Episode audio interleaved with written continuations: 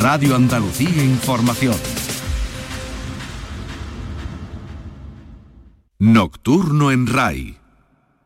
Saludos, aquí comienza el contenedor informativo de las noches de la radio pública andaluza, Nocturno en RAI. Seguidamente les ofrecemos el primero de nuestros espacios, el programa Encuentros, en el que Araceli Limón va a entrevistar a Cristóbal Ortega, el nuevo director del Instituto Andaluz del Flamenco. Entre sus planes que este patrimonio inmaterial de la humanidad entre en las escuelas y en los institutos. No se lo pierdan. recuerden que a las 11 tras el boletín informativo, les espera el programa Cuarto Mundo y ya en la medianoche, Andalucía en local. Encuentros con Araceli Limón. RAI, Radio Andalucía Información. Saludos a todos. Eh, si cantar flamenco puede resultar difícil para los profanos en la materia, eh, lo que hace nuestro invitado de hoy se nos antoja que quizás sea igual o más complicado. Programar flamenco aunque no sabemos si a lo largo de este programa descubriremos que también se le da bien lo de cantar. Cristóbal Ortega es director del Instituto Andaluz de Flamenco, licenciado en Historia, es director de la Bienal de Flamenco de Sevilla, productor de la compañía de Bala Buena, trabajó para Enrique Morente y para Javier Barón, coordinador de Humanidades del Ayuntamiento de Utrera, donde organizó eventos como el Año Cultural Abate Marchena, el 150 aniversario del nacimiento de los hermanos Álvarez Quintero. Lo último que dejó allí, en Utrera, fue un mural gigante de bambino un singular y moderno homenaje de su pueblo a este magnífico artista. Pero no solo del flamenco vive el currículum de Cristóbal Ortega, fue miembro también de la organización del Espárrago Rock y técnico de la Fundación Salamanca Ciudad de la Cultura. Bienvenido a la radio y al programa Encuentros. Muchas gracias. Nos acompaña también hoy el director de Portal Flamenco y compañero especializado en estas tareas flamencas, Manuel Curao. ¿Qué tal?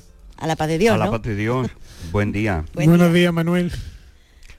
Eh, Cristóbal, ¿qué es el Instituto Andaluz de Flamenco? Bueno, pues el Instituto Andaluz del Flamenco eh, pertenece a la Consejería de Cultura y Patrimonio Histórico de la Junta de Andalucía y es un programa de la Agencia Andaluza de Instituciones Culturales, al cual se le tienen otorgadas eh, competencias para el desarrollo en diferentes materias culturales y entre una de ellas existe el programa del Instituto Andaluz del Flamenco, como referente y como objetivos como eh, fomentar, promocionar, difundir, comunicar, educar a, todo nuestro público, a todos nuestros eh, usuarios, que principalmente son los artistas, que son la materia prima por la que el flamenco funciona. le leo. Sus labores como director eh, del Instituto Andaluz de Flamenco son, como usted ha dicho, administrar todos los programas y actividades del flamenco, los programas que desarrolla la Consejería, la coordinación y el impulso de las políticas relacionadas con el flamenco, así como su conservación, su promoción, su recuperación y las medidas de apoyo al tejido profesional y asociativo del flamenco. Eh, señor Ortega, la paz en el mundo a mí me parece más fácil que esto. Bueno, no, ojalá todos eh, luchemos por la paz en el mundo. Todos los objetivos son eh, se pueden cumplir todos los objetivos nos lo marca nuestro Estatuto de Autonomía, donde ya marca que eh, desde las instituciones, y en este caso desde el Instituto Andaluz de Flamenco, se tienen que hacer políticas destinadas hacia esto, y son pequeños retos que se convertirá en un gran reto, que es convertir el Instituto Andaluz del Flamenco en el punto de encuentro de todo lo que tenga que ver con este arte que nos hace universal en el mundo. Esto es todo cuestión de dinero, señor Ortega. Promocionar y programar flamenco es solo cuestión de dinero, se necesita algo más. Porque ese es el caballo de batalla de, los programadores, ¿no? Vamos a ver, eh, lo que se paga con dinero barato es, se dice en mi pueblo. Eh, yo creo que es mucho más, yo creo que mucho más. El Instituto Andaluz del Flamenco tiene que ser también ese lugar, como he dicho con anterioridad, de encuentro de los artistas. Eh, la sede del Instituto Andaluz del Flamenco está en la calle Santa Teresa número 7 de Sevilla, en lo que todos los sevillanos y público que nos visita de fuera conocemos como la Casa Murillo. Pero fíjate que con esto que voy a comentar no lo pagaría todo el dinero del mundo, y es que el Instituto Andaluz del Flamenco tiene que estar donde suceda algo relacionado con el flamenco, no solamente desde el punto de vista de la exhibición, de las artes escénicas principalmente o de las artes plásticas, sino si hay un congreso, si hay un encuentro, si hay una reunión de peña, si hay en cualquier espacio donde suceda un acontecimiento flamenco, ahí tiene que estar el instituto. Por lo tanto, tenemos una sede administrativa, como bien he dicho, en Sevilla, pero las sedes de presencia del instituto tienen que estar en cualquier lugar, tanto en Andalucía como en España como en el mundo. ¿Por qué? Porque el flamenco es algo que nos identifica, algo que nos hace ser originales, algo que los festivales y teatros del mundo ya cuentan con él para su programación y el Instituto Andaluz del Flamenco tiene que ser esa referencia. Que si se crea un festival en Múnich y no saben cómo pueden eh, articular o producir organizar ese festival, pues que sepan que tienen el Instituto Andaluz del Flamenco como referencia de información. Que un artista emergente quiere saber qué línea de subvención hay, pues que ese artista emergente sabe que se tiene que acercar al, al Instituto Andaluz del Flamenco, que le va a dar toda la información con respecto a esas ayudas para artistas emergentes. Que una peña eh, quiere optar a nuestro tejido, a nuestro eh, circuito de andaluz de peña y quiere saber cuáles son los requisitos que hay que exigir, pues que se tiene que acercar al Instituto Andaluz del Flamenco. Que un investigador está interesado en conocer o investigar eh, eh, la, danza de finales del siglo XIX y principios del XX y su influencia en el mundo del flamenco, pues se tiene que dirigir al Instituto Andaluz del Flamenco.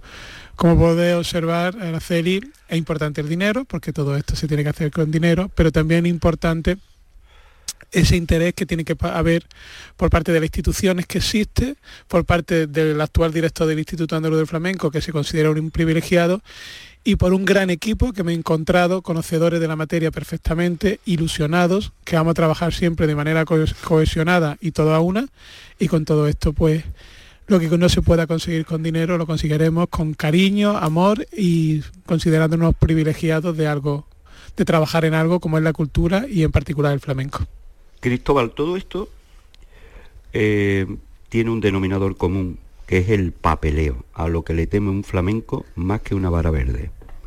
Sí. ¿Qué supone todo esto para un mundo tan especial como el flamenco? El papeleo es necesario, el papeleo es necesario porque eh, nos regimos, eh, somos una sociedad democrática con un sistema administrativo que es el que es, que es un sistema administrativo histórico y que es necesario pues, para que todo lo que se haga a nivel institucional cumpla todos los requisitos necesarios para su legalidad y para que sea todo muy democrático y cualquier artista, festival, ayuntamiento puedan optar eh, a, las diferentes ayudas, subvenciones, circuitos, etcétera, etcétera. Es lógico. Si queremos que eh, haya una igualdad con respecto a la presentación de estos proyectos, tenemos que marcar unos requisitos administrativos, lo que tú bien has definido como papeleo.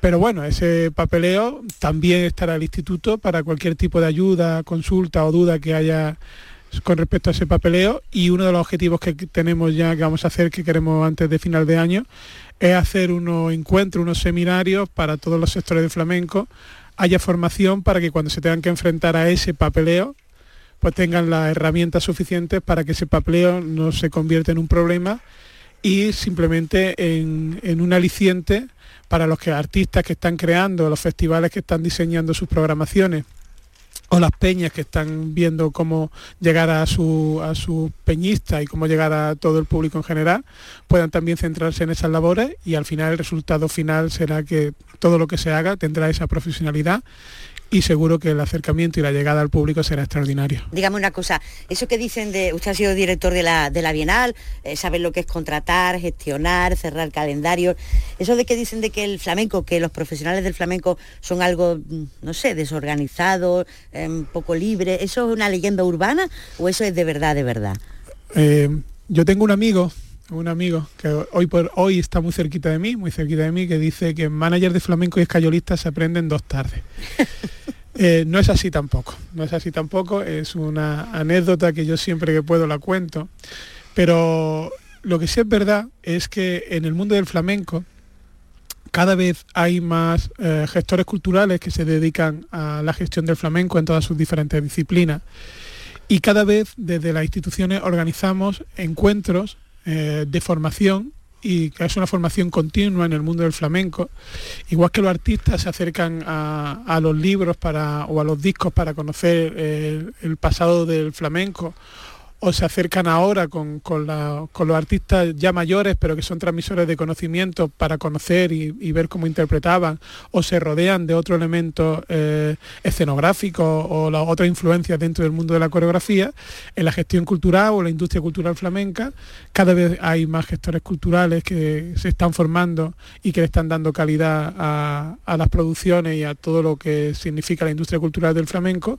y también pues desde las instituciones hay más puntos de encuentro, más seminarios, más máster, que lo que están haciendo es profesionalizar cada vez más el sector. Y bueno, antes era lo que había, ahora por suerte la formación continua, el acceso a la información más inmediata, nos origina también una documentación que lo único que hace es enriquecer la, profesión.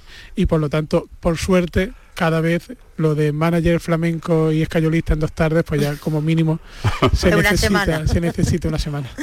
¿Qué es lo que ha descubierto la pandemia del mundo del flamenco? Bueno, las situaciones de pandemia, yo creo que a nivel general a, todos nosotros nos ha descubierto diferentes cosas, nos, ha descubierto en este motor que hemos puesto al relentín y que, nos ha ayudado un poco a, reflexionar, a, a, ver, a pararnos, porque muchas veces la locura diaria no nos deja pararnos. En concreto en el sector del flamenco, hay algo muy importante como es que eh, estos artistas flamencos en una situación donde tan novedosa y tan, tan negativa en la que nos movimos eh, a partir de marzo del 2019, lo hemos tenido ahí muy cerca desde las diferentes plataformas para, para, que esa rutina que se había convertido en un auténtico, una auténtica locura nos rompiera esa rutina desde las diferentes plataformas.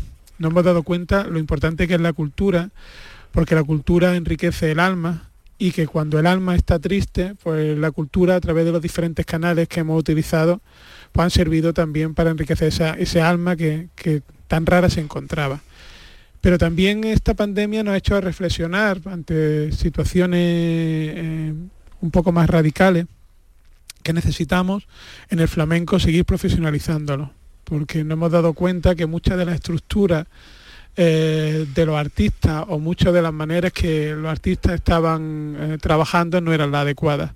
Y cuando desde las administraciones públicas se le ha intentado ayudar, por mucho que se le quería ayudar, no se podía, pues por eso, porque no tenían la regulación adecuada. Pero también de la pandemia ha surgido algo muy, muy, muy interesante que creo que a tener en cuenta, que es que los artistas ante una situación complicada se han reunido, se han unido han hablado. Y de esas reuniones, de, esas conversaciones, ha surgido algo tan importante como es Unión Flamenca. Unión Flamenca es necesaria para el flamenco. Unión Flamenca representa la mayoría de las inquietudes de, ese mundo artístico, de artistas del cante, del toque, del baile, de las diferentes disciplinas dentro del mundo del flamenco, y que de esta situación vieron la necesidad de reunirse de que hubiera una única voz que, transmitiera las necesidades que tenían. Eso a nivel, para nosotros, para la institución es muy importante. Escuchamos todas las voces, pero si hay también una voz que representa a la mayoría de los artistas, eso siempre va, a ser importante. Y por lo tanto de esta situación de, motor a la relentía ha salido algo tan maravilloso como que los artistas se han reunido, han empezado a reivindicar, aunque siempre lo han hecho, pero lo han hecho de manera colectiva y eso es muy importante. Y por ejemplo un ejemplo se hacen las ayudas para los autónomos y la mayoría de los CENAE que aparecían en la ayuda no, no aparecían eh, algunos de, los CENAE de los artistas flamencos. De repente Unión Flamenca alza su voz y dice que por qué no participen por qué no eh, aparecen en esta ayuda autónomos CENAE específicos los CENAE para nuestro público es eh, como el cajoncito dentro de los autónomos que, caracteriza cada una de las profesiones. Y de repente el Ministerio de, Trabajo, la Consejería de, Empleo, activan para que esos cenas entren. Y donde lo, antes, si no hubiera habido ese sabor común, hubiera quedado un poco desapercibido, ha sido también un reflejo de que la unión, en este caso, hace la fuerza y los resultados de verdad que están siendo muy positivos. Ustedes tienen ahí a la Unión Flamenca, en, esta ocasión, señor Ortega, como administración, usted lo está explicando, lo estamos extendiendo perfectamente, es más fácil, tienen un interlocutor, ah, pero también tienen un contrapoder. Yo no lo veo como un contrapoder. yo no veo contra... Aquí no... De pequeñito en mi pueblo se le decía los tigres y los leones. Aquí no creo yo que haya tigres y leones. Aquí, desde las instituciones, es, como bien a, me lo tiene que haber estudiado de memoria, pero no todas las funciones que el director del instituto tiene que hacer. Es una letanía, ¿eh? Es una letanía. Es una letanía. Entonces yo creo que no, yo creo que no es un contrapoder, todo lo contrario. Es un, un, un, enlace de comunicación con el sector, que es tan importante, y también una, transmisión de, lo que se hace a nivel institucional y que ellos sean altavoz, el altavoz para todos los artistas que representan. Por lo tanto, no es un contrapoder, es más, eh, desde las instituciones cuando hay cualquier tipo de, información que sea positiva para el sector, que los plazos los permitan, que la ley lo permita, lo vamos a escuchar y si entre todos haremos más fuerza y podemos conseguir esos objetivos, mejor que mejor.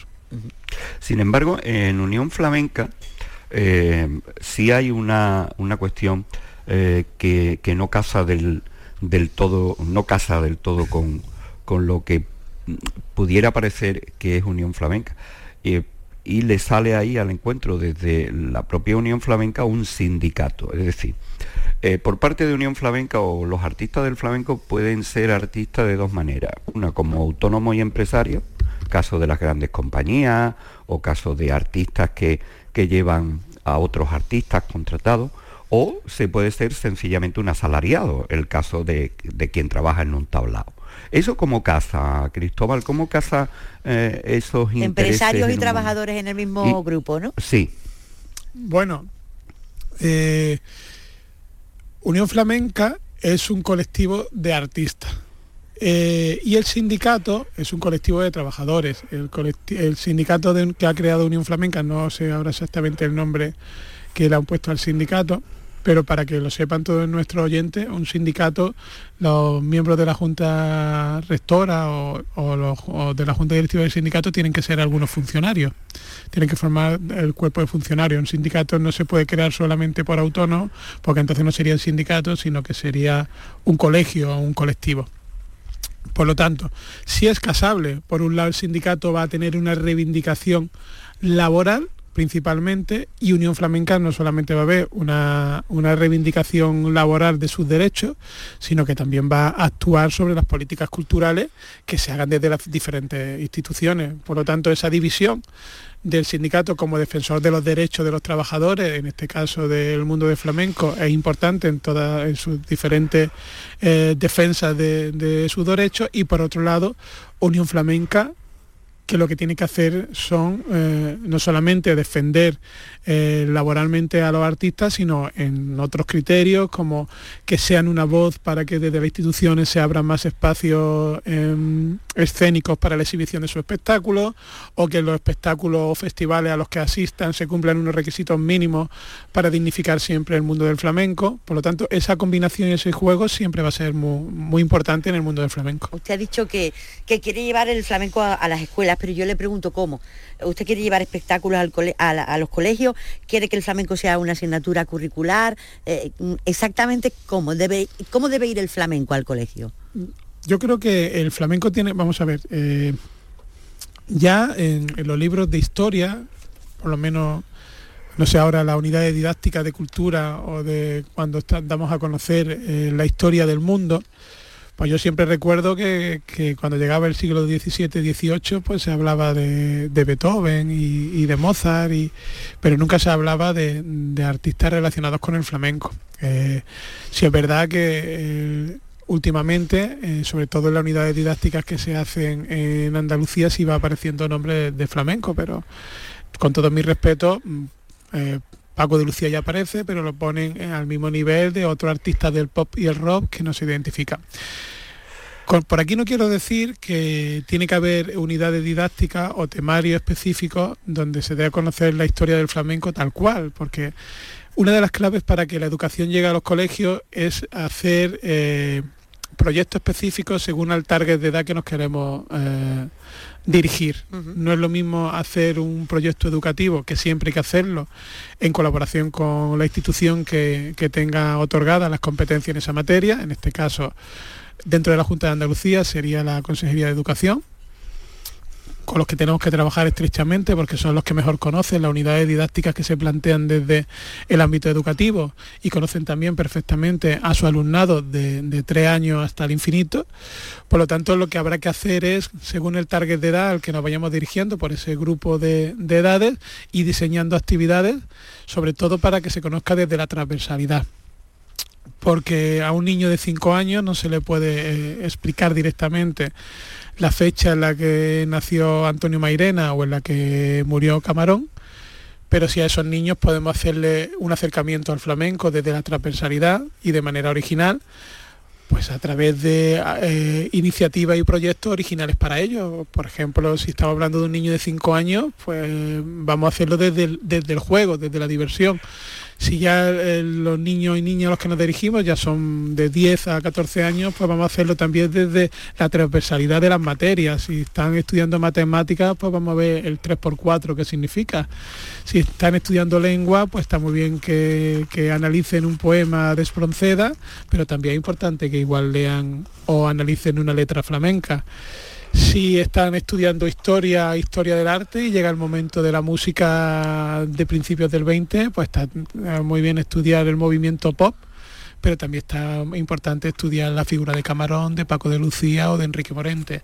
Y si ya llegamos al nivel universitario, ahí la labor que hay que hacer es de comunicación como eh, público eh, que ya está consumiendo cultura y que lo que tenemos que hacer es que lo sigan haciendo, pero ahí también tendremos que dirigir más la apuesta por el conocimiento a través de la investigación, del conocimiento del flamenco del pasado, para que repercute en el presente y al final todas las políticas educativas vayan destinadas a la generación de públicos de futuro, a la generación de artistas del futuro y a la generación de todas esas profesiones que hay dentro del mundo del flamenco que muchas veces lo relacionamos con, la exhibición a través de las artes escénicas, pero que tenemos también diseñadores de iluminación, eh, técnicos de sonido, escenógrafos, eh, constructores de guitarra, luthier, eh, constructores de cajones y toda esa industria cultural del flamenco que supone más del 3,5% del Producto Interior Bruto.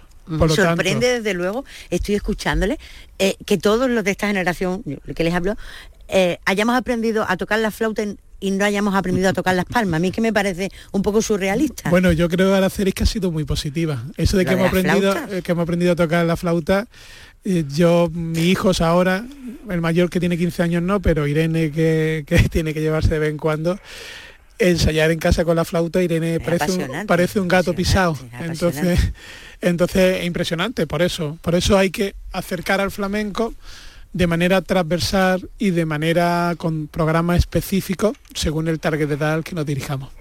Claro, es que eh, lo de la flauta ahí no es ninguna gracia.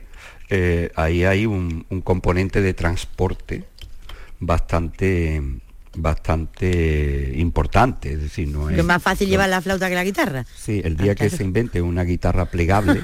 pero Manuel, pero Manuel, pero Manuel, no me diga esa imagen tan bonita que podría ser esas filas de los colegios de nuestra Andalucía, todos los mm. niños con una guitarrita colgada a la espalda que tampoco pesa tanto. Ya el cajón, y, pero tú imagínate lo bonito que sería, ¿eh? Sí, es que es, como si si no se pudiera llevar otro instrumento o fuera ese el problema, ¿verdad? Pero sí es verdad, Araceli, yo ya estoy en eh, personalmente en etapa flauta y, y, claro, hay una cosa que, que tiene una ventaja que tiene la guitarra eh, con otro instrumento. La guitarra tiene una sordina que, que, domésticamente es una esponja, puede serlo, un pañuelo, que se le pone en el nacimiento de las cuerdas de la mano derecha, entre la, la, tapa y las cuerdas, y no suena. Entonces yo he ido 20 veces a casa de Manolo Sanlúcar y siempre, siempre eh, lo he visto con la guitarra entre las manos. Haciendo, Eso sí, haciendo eh, dedos, ¿eh? Haciendo, dedos mientras que en su casa se ve una película o está hablando contigo, pero la flautita, la flautita es que te come desde la primera nota hasta la última. Y cuando ya a final de curso aprenden el himno de Andalucía o cualquier otra pieza, pues tú te crees que tu hijo ya es Beethoven, porque ha sufrido todo lo anterior. Dicho todo esto, es verdad, es que aquí muchas veces que nuestros hijos sepan quiénes son todos esos músicos tan grandes de la historia, eh, nos parece estupendo, extraordinario, pero al lado de Beethoven debería estar Bernardo de los Lobitos, Bernardo de Utrera, en la M de Mozart Mairena o Marchena, igual, no quitar uno para poner otro. Eh, ¿Qué hay de todo esto, Cristóbal, en la ley del flamenco, que ya se ha aprobado en anteproyecto eh, para que vaya al Parlamento? Bueno, pues todo esto que estamos hablando, la necesidad de, Hay un artículo específico en la que dice que tiene que haber proyectos específicos para que el flamenco, eh, como he comentado antes, dentro de programas específicos según los targets de edad, tenga protagonismo en, nuestro currículum a la hora, eh, dentro de los currículum, de los diferentes currículum que se marquen en la unidad de didáctica de las diferentes etapas educativas solamente eso, eh, que no es poco.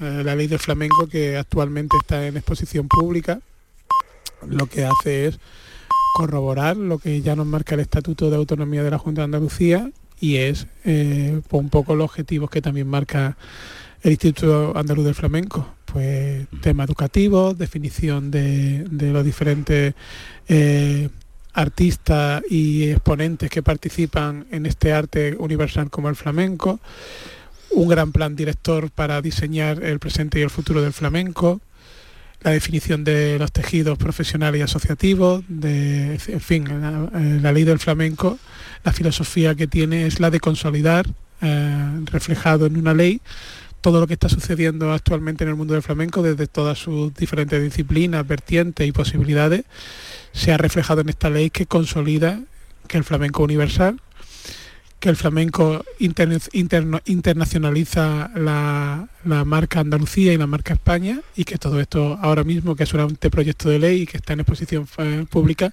refleja una, ley que es única, que es original y que lo que hace es regular algo que es nuestro y que nos identifica. Hay una, sí, sí, perdona, sí que sí, Manuel. Disculpa, disculpa, no, Es, es, que al hilo de esto, Em, ha habido alguna voz que se ha levantado porque eh, aquí en cualquier iniciativa pues siempre em, no siempre bienvenida. Y eh, los detractores de, la ley dicen pero hombre ahora que van a venir una ley para decirnos cómo hay que cantar por soleá o cómo hay que y yo creo que están completamente equivocados porque la ley es otra cosa como bien está explicando eh, Cristóbal pero ¿por qué no hay una ley, por ejemplo, de la ópera o del teatro? ¿Por qué sí una ley del flamenco? ¿Por qué cree que es necesaria una ley del flamenco? Bueno, en primer lugar, y vuelvo a hacer hincapié porque nuestro Estatuto de Autonomía eh, así nos dice que desde las instituciones de Andalucía se tiene que defender y proteger lo nuestro. No hay una ley del teatro porque el teatro es muy diverso y no hay una ley de la ópera porque la ópera es muy diversa el flamenco, siendo diverso, es algo que identifica a Andalucía y que identifica a nuestra región. No pasa nada porque se regule y lo único que se hace es potenciar y poner en valor este arte, protegerlo y que se hagan políticas culturales específicas para que este, eh, este arte nos siga identificando y nos siga convirtiendo en protagonistas a nivel cultural en el mundo. La ley lo que hace es, regular los diferentes eh, colectivos factores que influyen en el flamenco y por lo tanto eso siempre es positivo. No hay que compararlo que porque no existe una ley del teatro, una ley de la ópera, ¿no? También el flamenco es eh, patrimonio inmaterial de la humanidad, es signo de identidad, es, antropología, es etnología, es costumbre, es tradición pero todo eso se ha convertido también en una profesión, una profesión que afecta también a, nuestro Producto Interior Bruto, no solamente en Andalucía, sino también a, nivel nacional. Es también economía, están por detrás, por lo tanto, las personas, es también son espacios eh, públicos de exhibición, por lo tanto hay que, tiene que haber una eh, regularización que ya existe. Simplemente la ley lo que hace es eh, fortalecer todo esto, que no estaba eh, legislado de ninguna manera y a través de sus 34 artículos lo que hace es eh, legislar algo que solamente va a servir para que todas las diferentes iniciativas, como hemos comentado antes, que se tomen a nivel educativo, que se tomen a nivel cultural, que se tomen a nivel laboral, etcétera, etcétera, aparezcan reflejadas y que por lo tanto va a ser positivo para el, enriquecimiento de, este arte. Por lo tanto, yo creo que siempre que se legisla para fortalecer conceptos y para que, el flamenco siga creciendo, es algo único, diferente y que por parte de la Junta de Andalucía y la Consejería de Cultura chapó para ellos porque eh, han conseguido que todo esto, como hablábamos antes con anterioridad, de cómo, eh, cómo debe de aparecer el flamenco a nivel educativo, o como comentábamos antes sobre la profesionalización del sector, pues la ley lo que hace es asentar y regular todos estos conceptos. Hablamos, Manolo, de, bueno, de las voces que se han levantado, mm, no críticas, sino protestando o pidiendo explicación de por qué se hace salir del flamenco. Y yo le pregunto, ¿la crítica flamenca es dura? Porque yo leo la teatral, leo la musical, pero la del flamenco a veces va toda la línea de flotación, ¿eh? Bueno, esto ya me lo han preguntado en varias ocasiones, ya cuando era directo de la Bienal, también me, incluso en la dirección de la Bienal la crítica es más dura porque la Bienal el objetivo principal es que durante un mes eh, se exhiban espectáculos que son ahora mismo el escaparate mundial del flamenco. ¿no? Entonces en la Bienal teníamos mucho espacio escénico en la ciudad donde se programaba y pasa como la selección de fútbol. Cuando Luis Enrique dio el 11 para la Eurocopa de este verano, todo el mundo se echó las manos a la cabeza porque todos nos convertimos en seleccionadores. Todos tenemos un 11. Todos tenemos un 11, pues aquí todos tenemos una programación de la Bienal de Flamenco, o tenemos una programación de Flamenco Viene del Sur, o tenemos una programación de cualquier actividad que se lleve a cabo. En esa programación, antes como director de la Bienal y ahora como director del Instituto Andaluz del Flamenco, lo que intentaremos siempre es que sea una programación diversa, donde se tengan en cuenta artistas emergentes, donde se tengan en cuenta artistas consagrados y donde se tengan en cuenta artistas que ya están en una etapa de transmisión del conocimiento y que también son tan importantes. Por lo tanto, que las críticas pueden venir por esas programaciones, se asumen y siempre que se hagan desde el respeto y aportando y enriqueciendo la programación van a ser bienvenidas. Pero como comento así también desde el punto de vista anecdótica, en el contrato de Bienal tenía una cláusula de peligrosidad por la crítica flamenca. ¿Usted? Y ahora en el contrato del instituto también una cláusula... explíqueme eso, que es una cláusula. Pero que cobraba usted un plus porque... No, a ver, cuénteme, cuénteme. Eso es una anécdota. A ver. Un, periodista me preguntó una vez y me dijo, ¿la crítica cómo lleva usted? Bueno, la misma pregunta, Araceli, que tú me acabas de plantear y yo de manera dije, no os preocupéis porque nosotros, los directores que a nivel institucional tenemos una visibilidad y nos encargamos de programas, tenemos una cláusula de peligrosidad esa cláusula lo que nos hace es que eh, las críticas las asumamos siempre desde el respeto. Sí.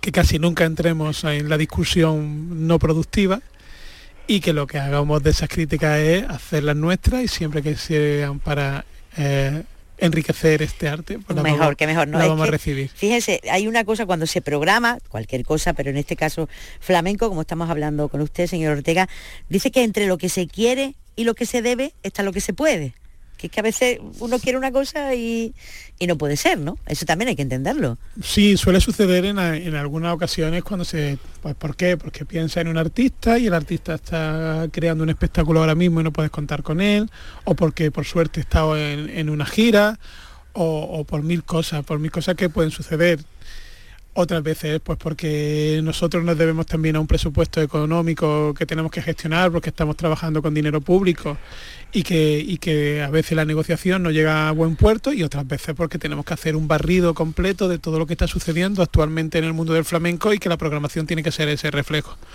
Y en ese reflejo tiene que estar la tradición, tiene que estar presente, pero también tenemos que, tener presente, sobre todo también como generadores de público, otro tipo de experiencias que se acercan al flamenco desde el respeto y desde el conocimiento y que forman parte también de nuestras programaciones. Eso lo que hace es que el flamenco es un arte tan universal que a lo largo de la historia se ha dejado influenciar por otras disciplinas artísticas, escénicas y como muchos lenguajes que, que, hace unos años no estaban presentes en el flamenco, ahora ya forman parte de su espectáculo y que por lo tanto nosotros en esas programaciones o en ese diseño de programación tenemos que tener todo, todos estos eh, temas eh, presentes pues para hacer entre todo una costelera y que de la costelera salga el mejor, mejor coste del mundo que, siempre va a ser cuando se abre el escenario y haya un espectáculo de flamenco. De cualquiera de las maneras y defendiendo esta profesión, no la de flamenco, sino la de periodista, crítico, etcétera, no debemos de confundir eh, la, crítica con, el periodismo o eh, los artículos de opinión con ser periodista. El periodista Araceli, como bien hemos aprendido, sino en la universidad, sí, en nuestro oficio diario, antes que nada de ser información.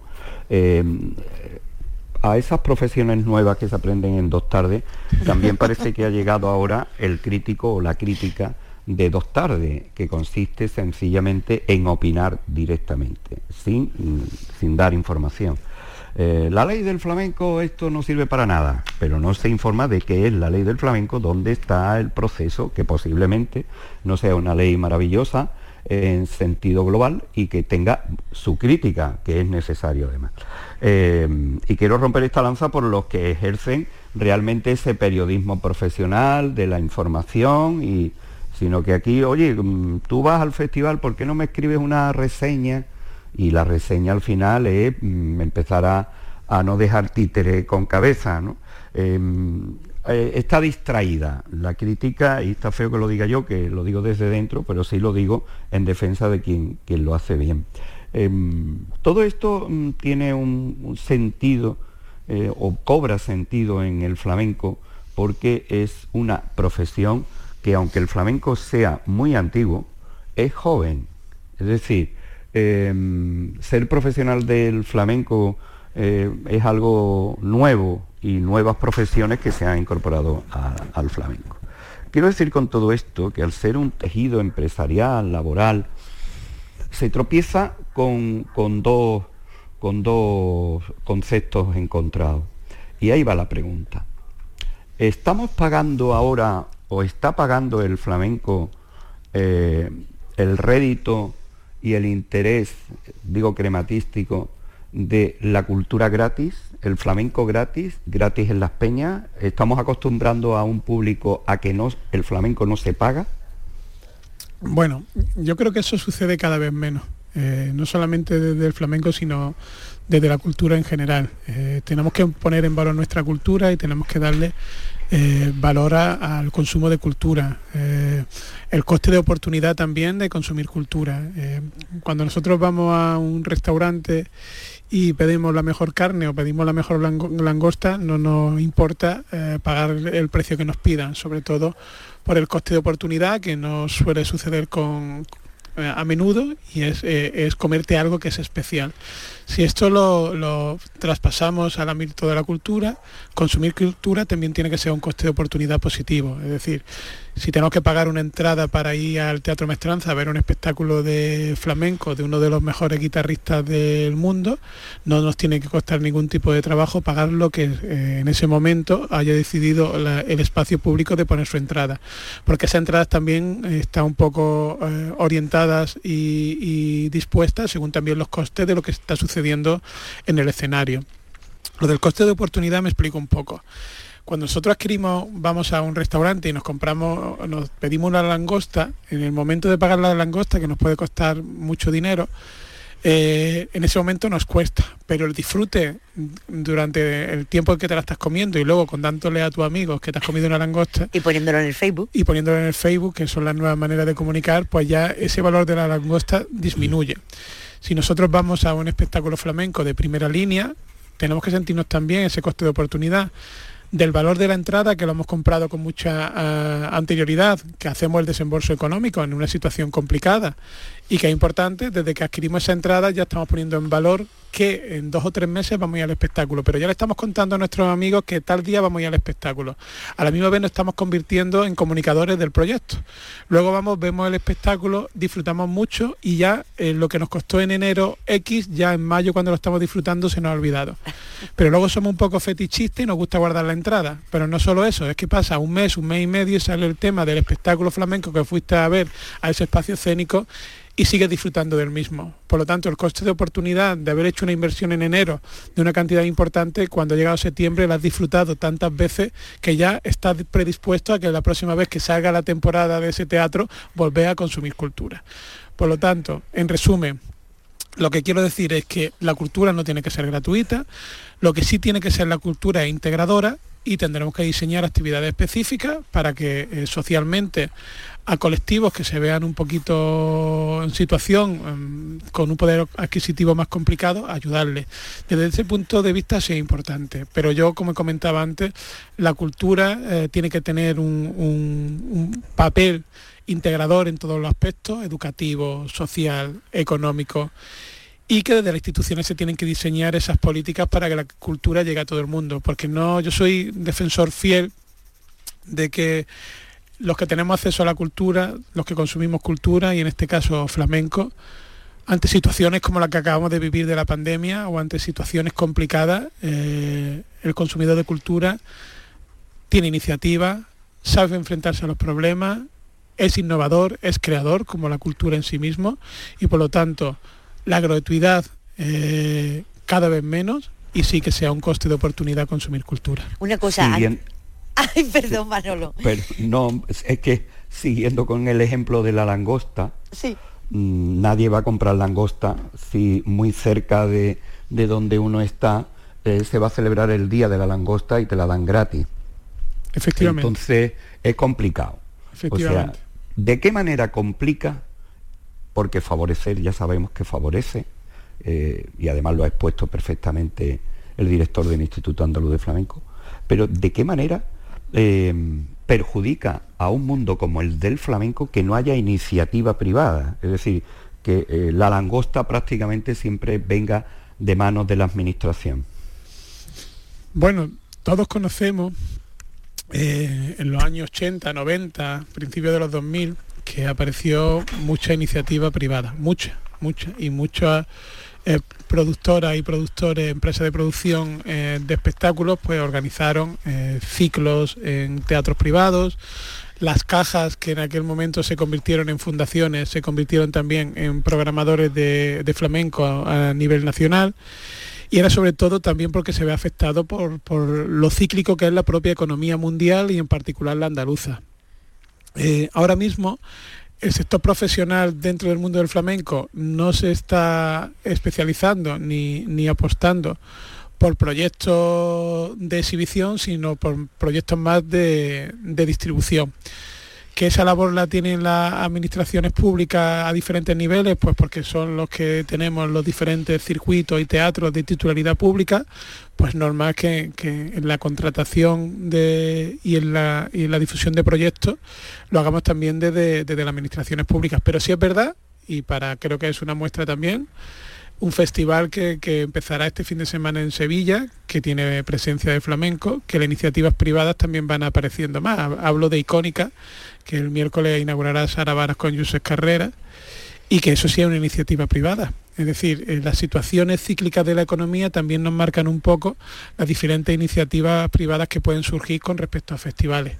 Pero sí existe una labor muy, muy importante, que son colectivos privados, asociaciones, como son las peñas las peñas son espacios, eh, son lugares de encuentro, son lugares de encuentro solamente también a través de las tertulias, pero también en espacios que cumplan los requisitos de, programaciones, que las peñas también se convierten en programadores. Ahí otra vez vuelve a participar la administración pública, por ejemplo, el Instituto Andaluz a través de su circuito andaluz de peñas. Desde las instituciones lo que tenemos que hacer es potenciar y fomentar las programaciones y para eso pues también existe la línea de subvenciones para festivales donde la administración no programa pero sí ayuda pues principalmente porque la cultura, la estructura de las programaciones de cultura es cara. Es caro mantener un teatro a nivel andaluz, es caro eh, hacer un festival no solamente por la programación, sino por toda la infraestructura que forman parte del festival y por lo tanto la administración siempre tiene que, estar presente. Esa combinación entre lo público y lo privado es lo que está sirviendo para que el flamenco ocupe un lugar predominante en las programaciones en todo el mundo. Pero parece endémico, señor Ortega. El flamenco mm, antes lo pagaba el que organizaba la fiesta en su casa, luego durante mucho tiempo, como dice Manolo, la administración, nadie en su casa organizó una ópera ni una obra de teatro pero, sí una fiesta flamenca, ¿no? No, pero yo creo que eso no es comparable. Creo que, para nada es comparable. Mm, por suerte, cada vez más el flamenco ocupa lugares y espacios predominantes en los teatros y en los festivales del mundo. El flamenco, por suerte, se ha profesionalizado. La institución no va a estar apoyando una, una fiesta privada. Dentro del ámbito privado, cada uno tanto desde el punto de vista de los artistas como desde el punto de vista de la persona que toma esa iniciativa de fiesta. Ahí nosotros no nos podemos meter, pero yo creo que ese paso en la historia y la evolución del propio flamenco como arte no quiere decir que se estén sucediendo y que, sucedan, pero yo creo que eso ya no es, no es comparable con las programaciones que existen a nivel andaluz, a nivel nacional y a nivel mundial y el protagonismo que tiene nuestro arte. Eh, es muy curioso, Araceli, eso que acabas de decir, porque mm, es que eso no se da en otras formas musicales. Mm. ¿Por qué? Porque pero, uno de los orígenes... Pero sí existe. Nadie lleva una ópera al bautizo de un niño. No, pero no, pero es que, no nos equivoquemos, ¿eh? También hay cuartetos de cuerda que actúan para fiestas privadas para hacer los motetes de Vivaldi y también hay artistas de pop que van a, países con un poder adquisitivo muy alto y le pagan mucho dinero. Es decir, no, nos vale como ejemplo. Yo creo que, eh, vuelvo a repetir esto que no me suele gustar mucho decir, pero que es verdad que lo que se paga con dinero barato es y, por lo tanto poderoso caballero. Y, y todos tenemos que pagar hipoteca y todos tenemos que tener unos gastos. Y por lo tanto yo creo que, que, es un tema que tenemos que dejar muy clara la diferenciación entre lo que consiste en algo privado que forma parte de dos partes, el que invita y el que acepta la invitación, y totalmente diferente es ya, por suerte, los circuitos eh, actualmente que existen a nivel local, autonómico, nacional y mundial, de esos circuitos de flamenco, que es una disciplina eh, y es un arte que ya forma parte de los principales teatros y festivales. Quiero mm, aquí eh, entresacar una historia que, mm, para que quede clara. Ninguna de las otras músicas, o casi ninguna, surge de los rituales. Es decir, la fórmula flamenca comercial más antigua y que permanece, la única, ¿eh? se, terminaron las compañías que, de, que iban a los cines de verano, los festivales flamencos para algunos de verano están en, ya en decadencia, el, teatro, la ópera flamenca, los cafés cantantes. Eso es un ciclo que va eh, eh, arrancando y terminando. Sin embargo, paralelo permanece desde el primer momento la fiesta pagada. Pero atención, el flamenco tiene un valor por encima de las otras músicas muy importante. Y es que forma parte del ritual de un pueblo. Es decir, el flamenco sin pagar está en esas celebraciones, está en nuestras fiestas y romerías, claro. está en nuestra Semana Santa. Nadie canta ópera por la calle, pero flamenco No, no, ni, nadie, nadie dice, oye, vamos, o, se canta rock y pop en no sé qué, pero fíjate en la propia Semana Santa que tan, tan, tan difundida eh, y tan conocida, está la saeta, que detrás de una celosía cualquier personaje anónimo, cualquiera sabe por qué, canta a, a su Cristo, a su Virgen o a su a su devoción mm. y está el saetero pagado, que a las 10 y cuarto, cuando pase el paso, pues quien sea le ha pagado para que desde ese balcón cante una saeta. Ese es el claro ejemplo del flamenco. La fiesta pagada es una cosa de los sin gracia muchas veces, porque no ellos mismos no hacen su propio cante, pero tú te vas a una boda, a una celebración, eh, y eh, en lugares y sitios donde los propios protagonistas eh, son los que hacen la, fiesta. Quiero decir que el flamenco va más allá de una música comercial, más allá y más acá. Eh, posiblemente sea la única música que eh, surge para ser comercial de rituales, fiestas, ferias, costumbres, etcétera. y, eso es lo que quería decir nada más. Difícilmente, como bien dice Araceli, nadie cante ópera por la calle o en un bautizo o a las cuatro y media en una Vamos a hacer algo de Beltor Brecht después del bautizo del niño, eso no se le ocurre a nadie, ¿verdad? Eso va directamente con los grilletes a donde haga falta. Directamente, sí. Sí, sí. En Andalucía todo el mundo entiende de flamenco o piensa que entiende de flamenco, señor Ortega, y quizás aquí está el problema de todo esto. Le digo periodistas aficionados, el que va a la peña y el que pone la tele. Otro tema que yo creo que, es importante analizar.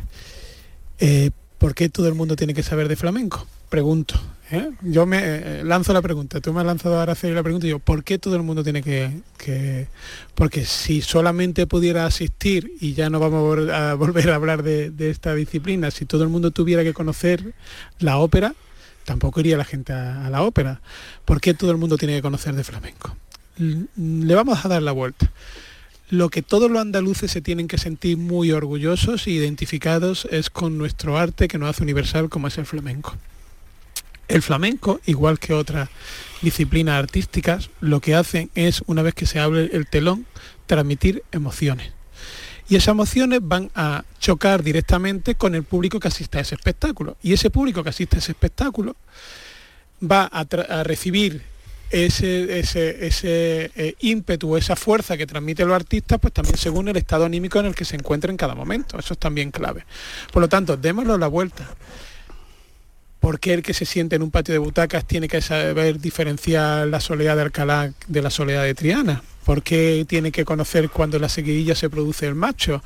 ¿Por qué cuando baile un bailador, una bailadora haga una, una carretilla y tenga que saber si está terminando la bulería de una alegría o está haciendo una taranta? ¿Es importante? Pues para el enriquecimiento de la persona que se sienta en el patio de butacas, sí. Pero si esa persona que no ha sabido diferenciar durante la hora y 10, hora y 20 que dura un espectáculo, no ha sabido diferenciar si el cantador ha cantado una seguirilla o, una liviana, no ha sabido diferenciar si el guitarrista ha tocado un fandango o ha tocado una taranta. Pero se ha emocionado. Pero se ha emocionado eh, y aparte le apetece volver a ver otro espectáculo de flamenco. Y en el siguiente espectáculo de flamenco igual en el proceso que sucede entre la primera vez que participa y la segunda se ha preocupado por investigar por conocer se ha preocupado por decirle a los niños pues estuvimos en un espectáculo de flamenco mamá y yo y al siguiente tenéis que venir con nosotros porque la verdad lo que no ha transmitido lo que no ha llegado cómo hemos disfrutado con la limpieza de los pies cómo hemos disfrutado con la limpieza de, eh, la falseta que ha hecho el guitarrista o cómo me ha gustado el tercio del cantador en la soleá, pues si eso eh, sucede, pues estaremos generando nuevos públicos, estaremos difundiendo algo tan universal como es el flamenco.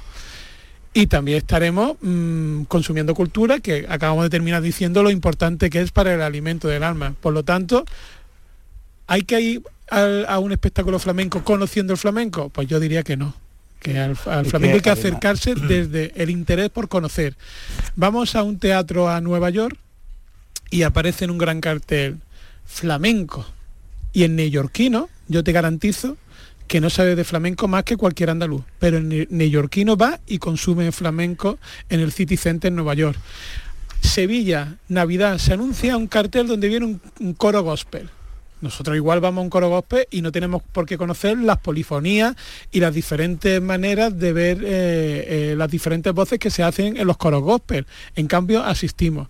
Por lo tanto, ¿todo el mundo tiene que saber de flamenco? Pues no, no todo el mundo tiene que saber de flamenco, pero se tiene que acercar al consumo del flamenco de una, de una manera muy libre, como el propio flamenco lo es. Manolo, creo, esa, la última pregunta, que creo ya vamos mal de tiempo. Apostillar hay una cosa, eh, el, flamenco necesita, está necesitado más que nunca, y es una urgencia de públicos inocentes, no de públicos bobos, pero sí inocentes, de gente que se deje, eh, que asuma el embuste de la escena. Y en este caso, en el flamenco, es que hay un público de flamenco que se sienta no a disfrutar, sino a ver dónde se equivoca el cantador y que te lo comenta, que te dice, este tercio lo ha hecho respirando dos veces y era una nada más. Y tú dices, Dios mío de mi arma, aquí hay que tener un conocimiento de esto. Ese público ya le sobra al flamenco. Es más, le estorba, porque es un público que se ha encargado de decir, esto es muy difícil, con ese sirvante gorda. Esto es muy difícil, hombre, esto es muy difícil. Y tú dices, bueno, ¿y yo qué hago aquí en un mundo tan difícil? Yo me voy no vengo. Ah, no más fácil. Porque encima me, me, me, riñe el que está al lado porque estoy aplaudiendo algo que a mí me ha gustado y que resulta que es de segundo orden. Entonces por ahí necesitamos eh, ese, ese público inocente y, despedir al todo al que, al que se cree que sí, que es dueño de esos reinos de pequeñas miserias, porque sabe cuál es el compás de la soleada cuando nació eh, Juan Talega. Pues la última pregunta es un poco así eh, para rizar el rizo. Ya que el Instituto Andaluz de Flamenco está en la Casa Murillo, eh, si tuviera que pintar un cuadro Murillo sobre la situación del flamenco, ¿qué pintaría? ¿Un bodegón? ¿Su primera marina? ¿Una escena costumbrista? ¿O miraría así de reojo y le, y le pasaría el encargo a Goya? Bueno, O pintaría no- la colosal, también la podría pintar. para, para nada, para nada. No le, no le pasaría el, encargar, el encargo a nadie y Murillo pintaría a uno de sus niños. ¿Y Ay, por, qué por qué pintaría a uno de sus niños? Porque eh, demostraría la inocencia, las ganas de conocer, las ganas de aprender, las ganas de eh, difundir y las ganas de eh, identificar en la sonrisa y en la mirada de un niño lo grande que es nuestro flamenco. Claro que sí. Director del Instituto Andaluz del Flamenco. Yo le digo un nombre y usted en 15 segundos, Rosalía. Necesaria para el mundo del flamenco. Como necesaria ha sido esta conversación. Cristóbal Ortega, director del Instituto Andaluz de Flamenco, gracias por acompañarnos. Gracias a vosotros. Manuel Curao, gracias por estar con nosotros. Rosalía, pero la de Triana, ¿verdad? Esa, esa era. Esa, la antigua. Un abrazo, Cristóbal, suerte. Gracias, Araceli, Gracias, por- Manuel. por contar conmigo.